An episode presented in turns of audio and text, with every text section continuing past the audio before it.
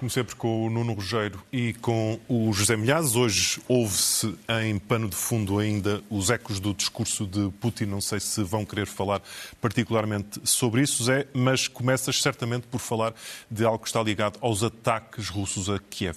Bem, isto hoje está tudo ligado. Uh, o facto da delegação, da alta delegação africana, ter ido a Kiev falar com Zelensky e ter levado um plano de paz. Foi o presidente da África do Sul, Zâmbia, Senegal e Ilhas Comoras, primeiro-ministro egípcio e o ministro de Negócios Estrangeiros da Uganda. Segundo aquilo que se sabe, uh, primeiro é o facto deles terem sido recebidos por canhões. O ministro de Negócios Estrangeiros ucraniano disse que é Putin que está a reforçar a confiança com a África. Ironicamente, claro. claro. Eh, a proposta de paz africana é um pouco mais equilibrada do que a chinesa ou a indonésia. Eh, exige a retirada das tropas russas, embora por enquanto não se saiba o que está lá dentro no papel, a retirada de onde e para onde. E isto eh, é muito importante. E em troca seria levantar algumas sanções contra a Rússia e retirar a ordem de detenção de Putin apresentada pelo Tribunal Internacional. Tribunal Penal Internacional. Exato. Amanhã os líderes africanos vão se encontrar com Putin, mas eu estou perfeitamente convencido que eles vão voltar com uma mão à frente e outra atrás, tendo em conta uh, aquele discurso que Putin hoje fez, extremamente agressivo, uh, e digamos que não é digno de um, de um, de um chefe de Estado utilizar determinado tipo de expressões, principalmente no que diz respeito a determinados povos e etnias. Nós sabemos que na Rússia, mesmo na imprensa oficial, o termo ucraniano, para chamar um ucraniano, chama-lhe rachol, que é um insulto. Rachol era um puxo que tinha uns cossacos na cabeça e que, neste momento, serve para insultar os ucranianos. Mas isso é, é o insulto mais pequeno. Neste caso, eu quero chamar a atenção para o que ele disse sobre Zelensky, que tem amigos, o Putin, judeus que lhe disseram que o Zelensky é uma vergonha para os judeus. Ora, eu aqui quero esclarecer que, efetivamente, Putin tem amigos judeus. Mas quem são os amigos judeus de Putin? São oligarcas, ladrões, vigaristas, criminosos, etc. Por isso, eu não me admiro que eles considerem Zelensky uma vergonha do povo judeu. Embora, na realidade, a vergonha são eles próprios. Não é por acaso que o rabino da Ucrânia já veio reagir fortemente a estas palavras e em Israel também já há vozes que se levantam cada vez mais alto a elogiar Zelensky nomeadamente um antigo cidadão soviético que foi ministro de vários governos israelitas, que diz que Zelensky é um orgulho do povo, do povo hebraico. E, e além disso, pronto, tivemos uh, mais de duas horas de repetição de promessas, números, que os russos já estão muito pertinho de, de viverem no paraíso, etc., por aí fora. E depois, quando foi, claro, eh, já após o seu discurso, eh, foi aquelas cenas tristes que algumas que nós tivemos a oportunidade de observar, nomeadamente ameaçando outra vez com as armas nucleares. Nuno, falemos do, do plano uh, estratégico no terreno. O que é que está nesta altura a acontecer? Eu, sobre a, sobre a conversa entre o Presidente Ramaphosa e, e Vladimir Putin, vou falar depois, depois vou falar certo, sobre a, a, sabemos já alguma coisa daquilo que se passou na, na, na, conversa. Sobre aquilo que se passa no terreno e depois de dizer que hoje em, na Ucrânia falou-se de uma coisa interessante, perguntou-se o que é que seria se o Presidente, se o Presidente Zelensky chegasse à televisão e dissesse assim ah, eu tenho muitos amigos russos e todos eles me dizem que Vladimir Putin não é verdadeiramente russo e que é uma vergonha para o povo russo. Enfim, eh, estamos a chegar um bocadinho a este tipo de comparações para mostrar que uh, já não há mais nenhuma linha vermelha a ultrapassar. Quer dizer, já as ultrapassámos todos. No terreno, essas linhas existem porque, obviamente, que nós estamos perante uma ofensiva muito difícil da, da Ucrânia.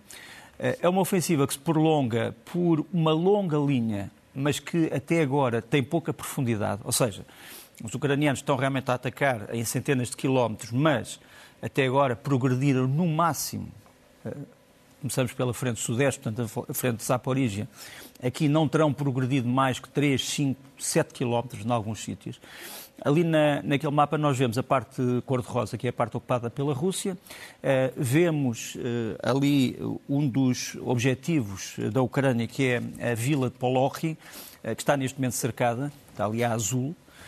vemos a primeira linha de ataque ucraniana, que são aqueles polígonos azul e branco, e depois a segunda linha, que são os polígonos azul só, que ainda não foram, no fundo, usados. Quer dizer, a Ucrânia tem três ou quatro linhas destas, está a usar a primeira linha ainda, e por isso é que o Presidente da República Checa diz que ainda não começou verdadeiramente a contraofensiva. Os ucranianos, para já, estão numa manobra para tentar desarticular a primeira linha da frente russa um, e, e, e tem tido algum sucesso, mas não é nada de espantoso, nem poderia ser. Ainda em relação a isso, vamos para a outra frente, estamos a falar de três frentes, essencialmente. A frente de Donetsk, que é a frente leste, digamos assim. Temos ali outra vez um, aqueles polígonos azuis e brancos, que são as formações ucranianas que estão empenhadas neste ataque. Temos ali aquelas zonas a azul, que são os avanços ucranianos em torno de Bakhmut. Bakhmut está ali uh, circulado a, ver a vermelho. Uh, e depois temos ali aquelas, aqueles polígonos vermelhos e brancos que são uh, as unidades russas mais importantes que estão a tentar defender aquele polígono da, do Oblast de Donetsk. Terceira frente, que é a frente nordeste, a frente do Oblast de Luhansk, em que tens, primeiro, os grandes objetivos ucranianos, obviamente Severodonetsk, Kremina, obviamente Lysychansk, duas cidades que eles perderam, como tu te lembras, no ano passado, temos ali a azul a mancha do avanço ucraniano, uh, duas manchas, aliás, uma bastante pequena e outra um bocadinho maior, e as setas são as setas que indicam qual é a direção dos ataques. A grande novidade nesta área é essencialmente um ataque que os ucranianos terão feito a Kremina, que é aquela zona que está ali a vermelho, circulada a primeira, a contar de cima, e onde terão morto ou terão eliminado cerca de 100 militares russos uh, com mísseis de longo alcance. Foi a partir deste ataque que se criou o boato de que um dos conselheiros do Sr. Kadyrov tinha morrido ou tinha ficado gravemente ferido. Portanto, foi por causa deste ataque, achava-se que ele estava lá, aparentemente não estava, mas seja como for, foi um ataque devastador. Numa altura em que uh, nós sabemos que os, que os americanos já decidiram finalmente fornecer 80 mísseis ATACMS aos ucranianos, que são os tais mísseis de longo alcance que durante meses os ucranianos andavam a saber eh, se podiam ou não receber. Eh, desta, desta primeira, dos primeiros confrontos, vamos mostrar um vídeo que me parece impressionante. É um vídeo de um terreno minado a sul de Bakhmut, um, chama-se Kurdiumivka. Um, este terreno tem milhares de minas e os ucranianos estão a usar aqui um sistema que é o sistema um, o sistema MICLIC M58, que é, no fundo, uma espécie de um cordão detonador que é lançado a longa distância, que chega à zona, digamos assim, onde estão as minas e faz explodir todo o campo de minas. O que produz, obviamente, este tipo de visão apocalíptica esta é? que, que estás a ver. Mas que limpa totalmente um campo de minas. Obviamente, quem estiver no caminho sofre. Um, portanto, este é um dos vídeos que me parece importantes para explicar o que é que se está hum, a passar. Também tenho que dizer que, neste momento, os ucranianos começaram a usar pela primeira vez um sistema dado pelo Reino Unido, que é um sistema de obusos autopropulsados, o SU-90, eh, que é, no fundo, um sistema, talvez um dos mais modernos obusos autopropulsados eh, do momento, eh, porque foi largamente modernizado, quer dizer, já não foi feito agora, mas foi muito modernizado, os ucranianos começaram a usá-lo, eh, isto é importante para conseguirem atingir a retaguarda, e também sabemos, eh, é uma informação de última hora, que os ucranianos abateram nos ataques a Kiev seis mísseis Kinjal, portanto os tais mísseis hipersónicos, ditos hipersónicos, teriam tentado atacar as baterias Patriot, e que as reservas russas da Crimeia estão a ser movimentadas na direção da Zaporígia, o que mostra que os russos se sentem verdadeiramente ameaçados nessa zona. Zé, voltamos uh, a falar. Uh, Lukashenko e Putin gostam de se encontrar e tu gostas de falar desses encontros, porque vais sempre encontrando motivos que, de análise. Não é? ah, embora ambos falem russo, eh, eles parece que não se entendem. Uh, por exemplo, uh, este vídeo que nós vamos ver, o ditador russo está a dar uma, o bielorrusso está a dar uma entrevista ao maior canal televisivo russo, a uma das grandes propagandistas pró-Putin, e em que ele uh, uh, diz que Putin lhe entregou um documento que já tinha sido rubricado pelas delegações russa e ucraniana, um documento bom, até se falava da Crimeia. O Donbass seria arrendado por um longo período de tempo no leste, ou seja, arrendado pela Ucrânia à Rússia, e ele volta a frisar que este acordo já estava rubricado e só faltava a decisão dos presidentes. E diz isto a uma televisão russa. Diz isto a uma televisão russa. E agora diz que agora é impossível porque uh, uh, estes territórios já fazem parte da Rússia, a Rússia não os pode negociar. Era um excelente processo, mas os ucranianos recusaram. Aqui, Lukashenko mete os pés pelas mãos, uh, porque ele parece ter em conta as conversações que se seguiram logo ao início da guerra na Bielorrússia e em Istambul. Uh, e então, uh, claro que o Kremlin veio imediatamente desmentir tais acordos. Porque se Lukashenko tiver a falar a verdade, Putin pode ser acusado de traição à pátria ou de violar gravemente a Constituição russa. Uh, considera a Crimeia um assunto encerrado há muito tempo, até antes do início da, desta guerra, e além disso, já tinham sido realizados referêndumos sobre a adesão das repúblicas separatistas uh, da Ucrânia à Rússia. Uh, uh, eu penso que isto é mais uma dose de desinformação por parte do presidente bielorrusso, porque ele, nesta entrevista, também fala quantos milhares de soldados. 120 mil. 120 mil que morreram só ucranianos só nesta semana, quer dizer. E por isso nós estamos perante um fenómeno muito perigoso é tendo em conta o discurso de hoje de Putin e as declarações sistemáticas de Lukashenko, nós podemos concluir que estes dois países são governados por dois ditadores psicopatas e narcisistas, acima de tudo. Nuno, a contraofensiva ucraniana, oficial, não oficial, lá vai avançando, mas também com as suas perdas, não é?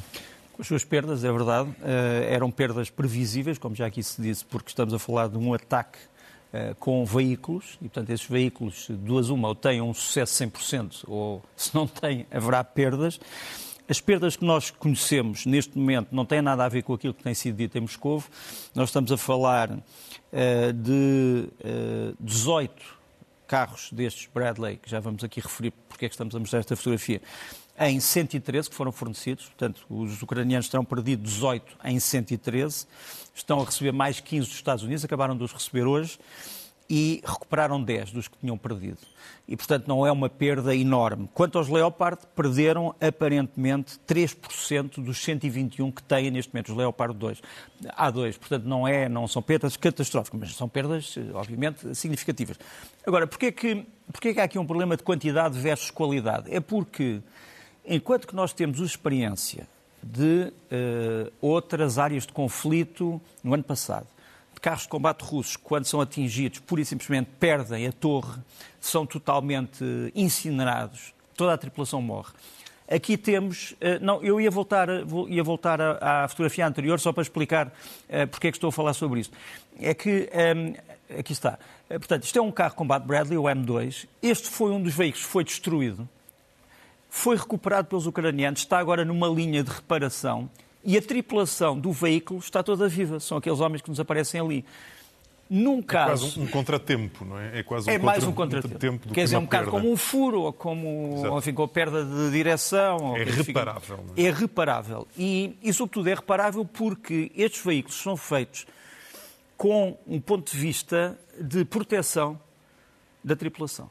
Quer dizer, tudo o resto pode mais ou menos sofrer danos, mas não o habitáculo onde está a tripulação. E, é, portanto, temos isto em conta para dizer que, apesar da perda de alguns destes veículos, perda pessoal, uh, uh, parcial, isso não significa que as tripulações sejam afetadas. Depois estávamos a mostrar a questão dos Leopard. Realmente, os Leopard, alguns foram atingidos. Terá havido três Leopard que estão uh, totalmente danificados, foram totalmente destruídos, mas depois há mais quatro ou cinco que foram recuperados.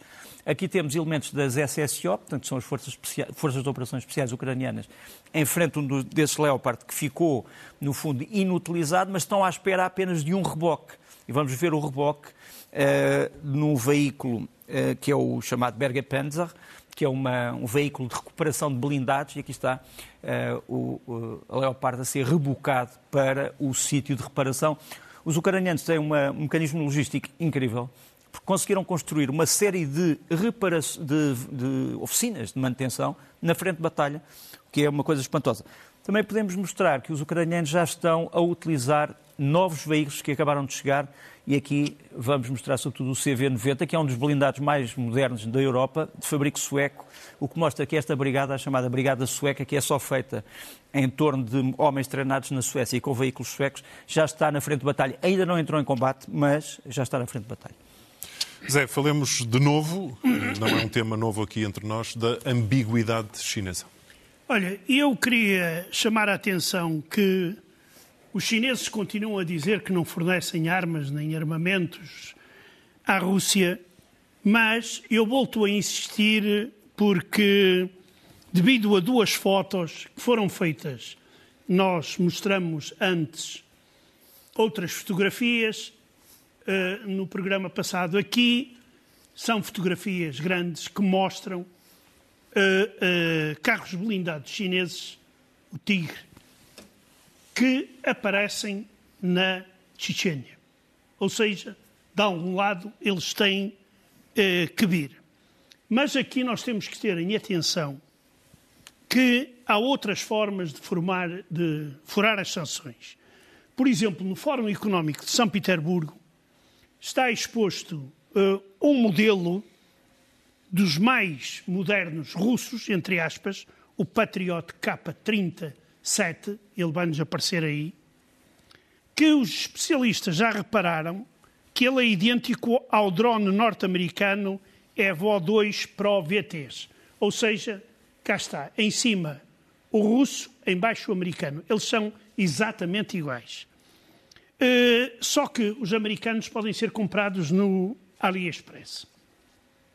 Também há outro uh, drone alegadamente russo, o Sibiryachok 1, que custa, segundo o Ministério da Defesa da Rússia, cerca de 31.500 euros cada um. Mas foi saber, e trata-se de uma cópia exata de um drone chinês que pode ser adquirido na internet por 5 mil euros. Pergunta-se a diferença para os bolsos de quem vai entre 31.250 e 5 mil euros. Fica a pergunta no ar. Estamos uh, no último terço do nosso comentário, Nuno, altura para falarmos do que se passa no campo diplomático, que, onde as movimentações são imparáveis. Não é? E tenho que trazer também, uh, referente àquilo que disse o Zé Milhares, qual é a versão chinesa? A versão chinesa é que estes veículos Tigre são veículos de origem chinesa na sua patente, mas que são feitos neste momento pela Rússia.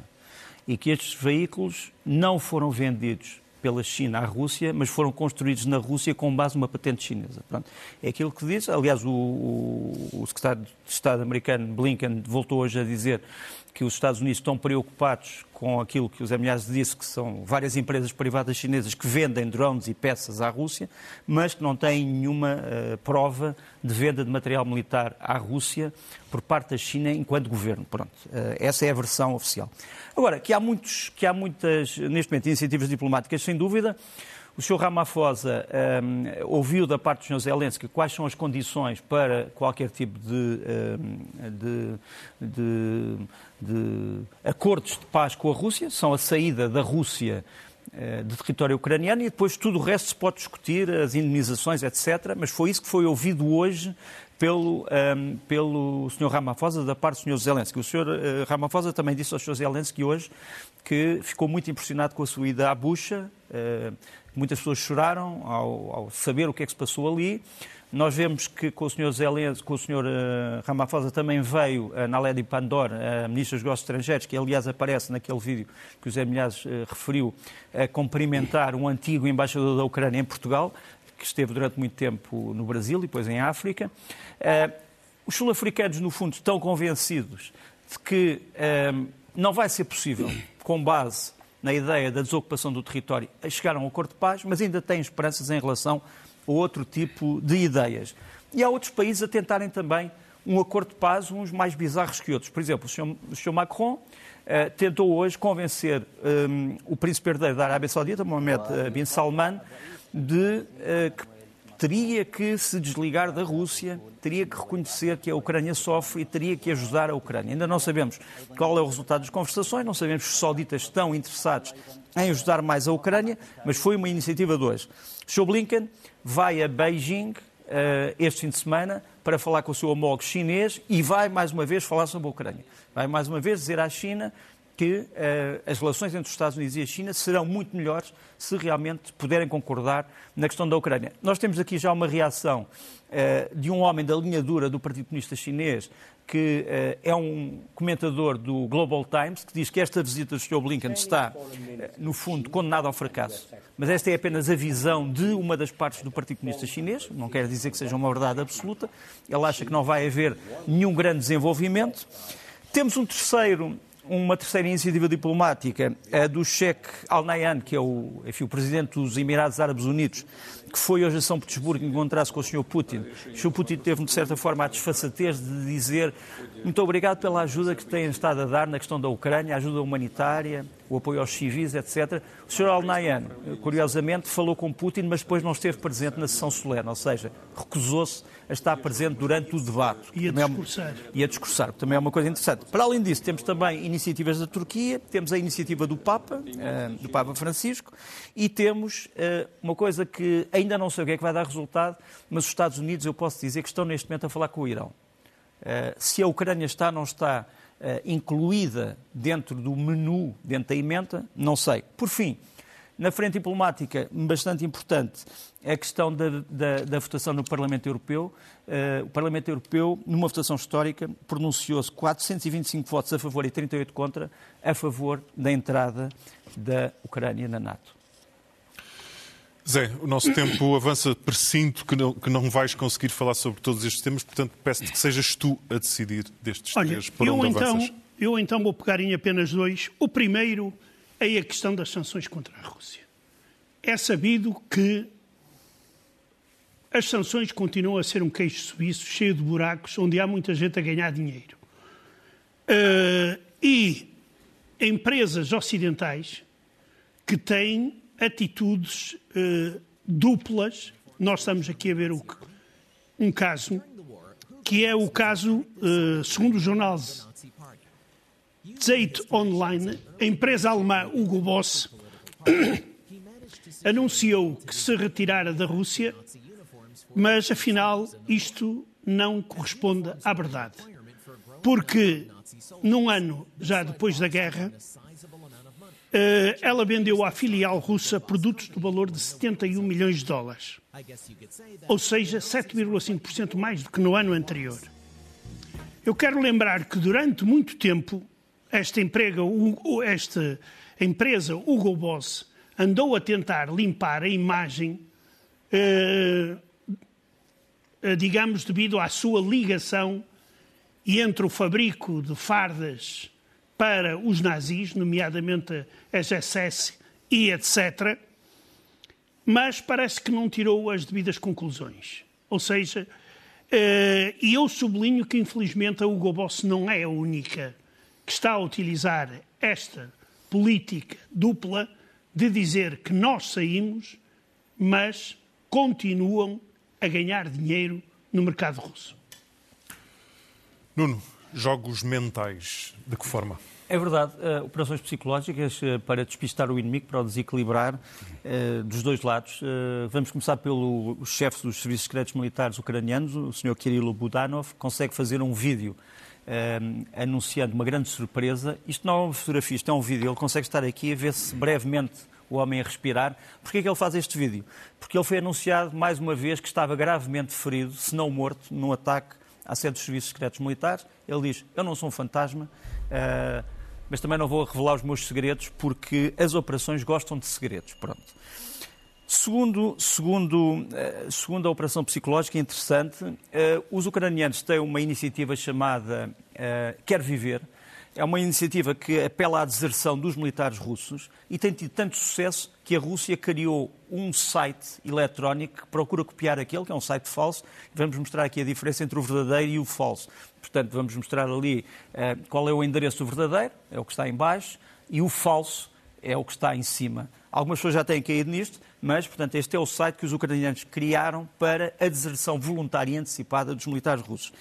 Depois, o Zé Milhares, no último programa, exprimiu aqui o desejo de saber a cara do, do antigo, uh, Obrigado, do antigo agente do GRU que dirigiu durante muito tempo a Aeroflot e que saiu de Portugal em agosto deste ano, do ano passado, a seguir às sanções. Eu vou mostrar a cara. Aqui está o Sr. Nikolai Gruzin.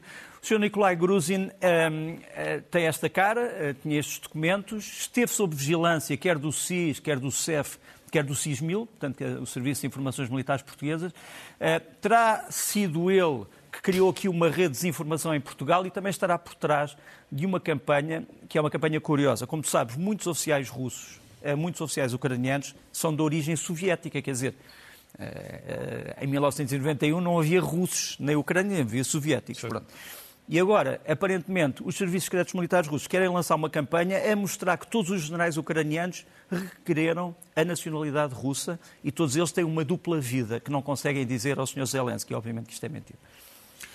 Zé, dois singelos minutos. Olha, isto só para dizer que os soldados russos não só pilham na Ucrânia, mas pilham também na Rússia.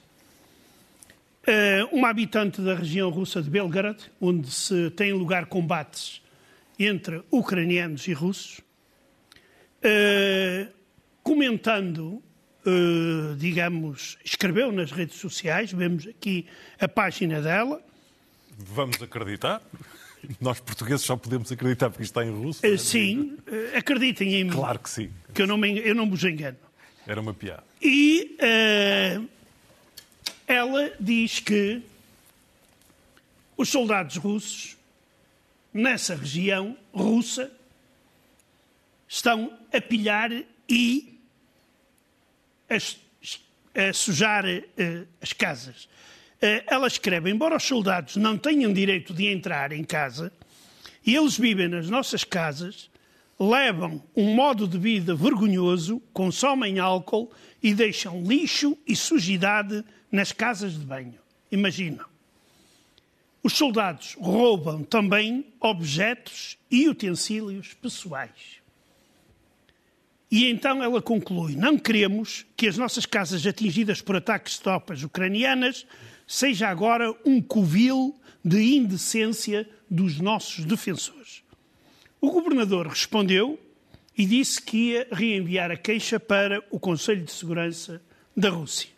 Mas uma das comentadoras, porque há sempre pessoas muito atentas, eh, exigiu da mulher, da queixosa, para não, se escrever, para não escrever onde é que se encontram os, os militares que lhe partem e, so, e sujam a casa.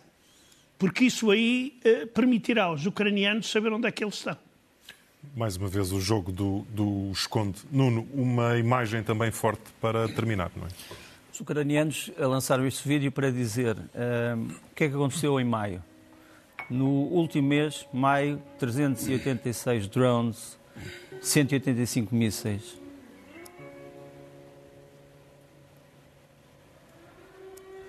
todos lançados a estes alvos. Pessoas, cidades, crianças, animais, infantários, apartamentos, hospitais.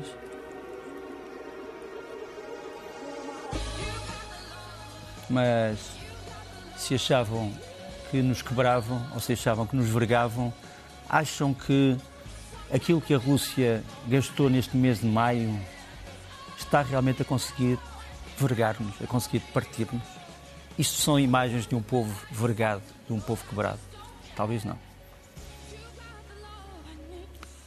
Fechamos com estas imagens e por esta semana, meus caros José e Nuno, bom fim de semana. Voltamos Obrigado. a ver-nos na terça-feira.